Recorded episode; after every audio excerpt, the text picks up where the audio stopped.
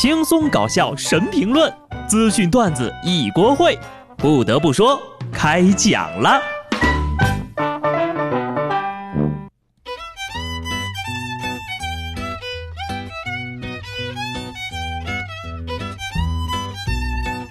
哈喽，听众朋友们，大家好，这里是有趣的。不得不说，我是机智的小布。昨天呢是妇女节，今年的妇女节呀，又是一个比较特殊的节日。医务工作者依然抗击在抗击疫情的第一线，其中呢很多都是女性医护人员。国家有难，女同胞从来没有缺席，用无畏和勇气以生命守护生命。在这里呢，我要致敬最美的白衣天使。非常时期的也要有非常时期的祝福形式。西安交大第二附属医院原湖北医疗队呢，正在武汉当地的医院进行支援。为了庆祝三八妇女节，女医务人员利用倒休的时间在户外拍照留念。附近小区楼上的居民呢，在得知是远道而来的医疗队后呢，从窗户喊话：“女神节日快乐啊！你们是真正的女神呐！女神节快乐快乐啊！全国人民都感谢你们这些逆行者。”我们普通人呢，可能就只能送上口头的祝福了。但是马云爸爸不一样啊！为了庆祝妇女节，支持抗疫一线的女性同胞，昨天呢，马云在微博称，要给在湖北一线的女医护群体花呗额度翻倍和三年分期免息。不愧是马云呐，真是个小机灵鬼儿！花呗额度翻倍加分期免息，意思就是你多了一倍的钱可以花，但也是要还的，哈哈。这个一线的男医护呀，想哭了。虽然男同胞不是女人，可是也很辛苦呀，是不是啊？开个玩笑哈，男女平等，但是呢，对女性的呵护应该放在第一位，这就是男人的担当。说完特殊时期的节日祝福，我们再来看看特殊时期的饭馆经营。洛阳一家羊肉汤馆啊，恢复营业了。顾客在门口的车位上就餐，一个车位两个座，间隔一米五。同时提醒呢，就餐完之后立刻离开，减少逗留的时间。人多的时候呀，建议打包。这个就是传说中的科举式喝汤呀，羊汤都喝出了考试的感觉，就差个监考老师了。呵呵重申一下喝汤的纪律啊，不许交头接耳。好了，现在开始喝汤。哎呀，我之前呢在老家的时候倒是听说过洛阳人不能一日无汤，没想到到这个程度呀！洛阳亲友如相问，一定是在喝羊汤啊！快点告诉我羊汤是什么味儿呀？我也想在线喝一下。特殊时期的吃货莫名其妙的爱吃，但是呢也不要吃太胖，不然的话。江苏昆山一男子在逛超市的时候呀，因为这个脸太大，口罩没盖全。这个民警呢想上前提醒的时候呀，就发现这个男的因为涉嫌盗窃被网上追逃了。防疫期间呢，就是因为这个生活用品耗光了才出来购物的。看到没有，又是一起意外收获呀！面子大呢，警察叔叔就给你个面子。这回你们还说脸大有福吗？脸大有时候呀也是个悲剧呀。看到这儿，我默默地放下了手里的零食。干掉你的从来都不是同行，是跨界呀！搞传销的、逃犯的啊，打死也想不到会被病毒逼得走投无路吧？疫情期间，南京一男子到派出所自首啊，称是诈骗了五十多名同事上千万，用于购物和打赏女主播。原来呀，这个社区民警呢，为了排查住户信息，每天呢都挨家敲门。他躲在家里不敢吱声呀。民警连续多天找上门之后，他实在受不了每天有人敲门，还有这个警车呜哇呜哇的声音啊，崩溃自首了。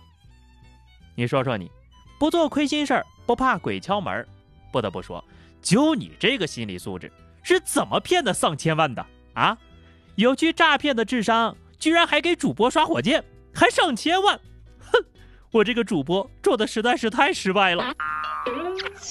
我还想知道啊，是哪个公司土豪这么多呀？还招人吗？我倒不是想借钱哈，我就是想体会一下和土豪为同事的感觉。下面这位大爷，你是否拥有和我一样多的问号呀？四号黑龙江齐齐哈尔一位大爷在大街上策马奔腾，结果呢被警察叔叔拦下了。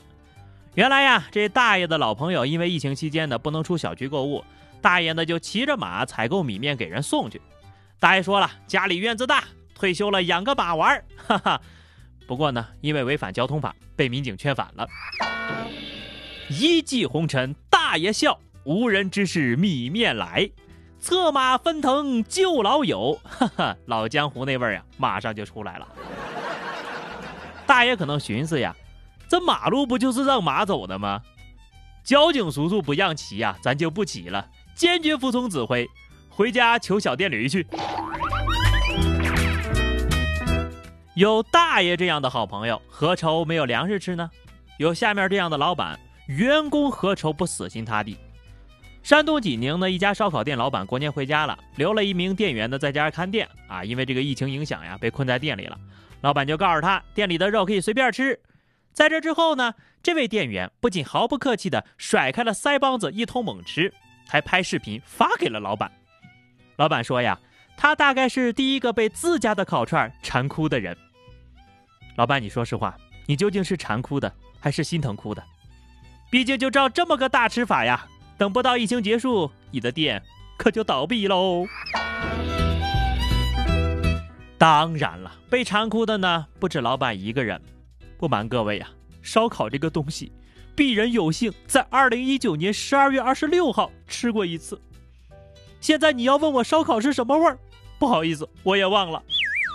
等疫情结束了，小伙子一定要好好干，可不能辜负了老板那一冰箱的囤粮啊。事实证明，有的员工和老板之间呢是共患难，而有的员工和老板之间呢，甚至是同事之间是共存亡。江苏常州一男子就因为不想上班，就说呀自己在超市购物的时候呢，与那个新冠肺炎的确诊病例有过密切接触。民警反复询问是不是同时间段去的超市，他一直坚称是的，并且提供了消费凭证。指挥部随即要求他在的企业紧急停工，并且与其有直接接触的四十七名员工全部居家隔离。但是呢，当民警取证在该时间段的消费记录的时候，就发现呢，哎，没有这个人的消费记录。后来就发现他提供的那个消费记录是 P 出来的。他坦白说呀，这么做的目的呢，就是不想上班还能拿工资。最终呀，就被判拘役三个月，缓刑六个月执行。这下好了吧？终于可以不用上班了，还包吃包住，专车接送，而且呢，你以后也不用上了，毕竟呀，全中国的公司老板都看着了，看你以后还怎么找工作。我看呐，你干脆也就在里面别出来了，不然你出来之后呢，容易被老板和同事打死。疫情期间居家隔离呢，是为了保障生命健康提供的便利，还请各位呀，不要把方便当随便。为了防止疫情扩散呢，日本政府要求全国的公立学校停课，并要求学生待在家里，避免出门。但是不少学生呀，啊，就因为放假了，就涌上街头呀，活跃的就跟家里有解药似的。无奈之下，部分娱乐场所开始采取限制学生入内的措施。你们呐，啊，真的是老师带过的最浪的一届学生，宅男一夜之间或成最大健康群体呀。不怕憨憨多，就怕憨憨聚成窝。日本同学呀，开始上网课吧，刻不容缓呐！真的，这疫情还没有结束，学生们依然在家上着网课。不得不说呀，再不开学，老师得疯，家长更得疯啊！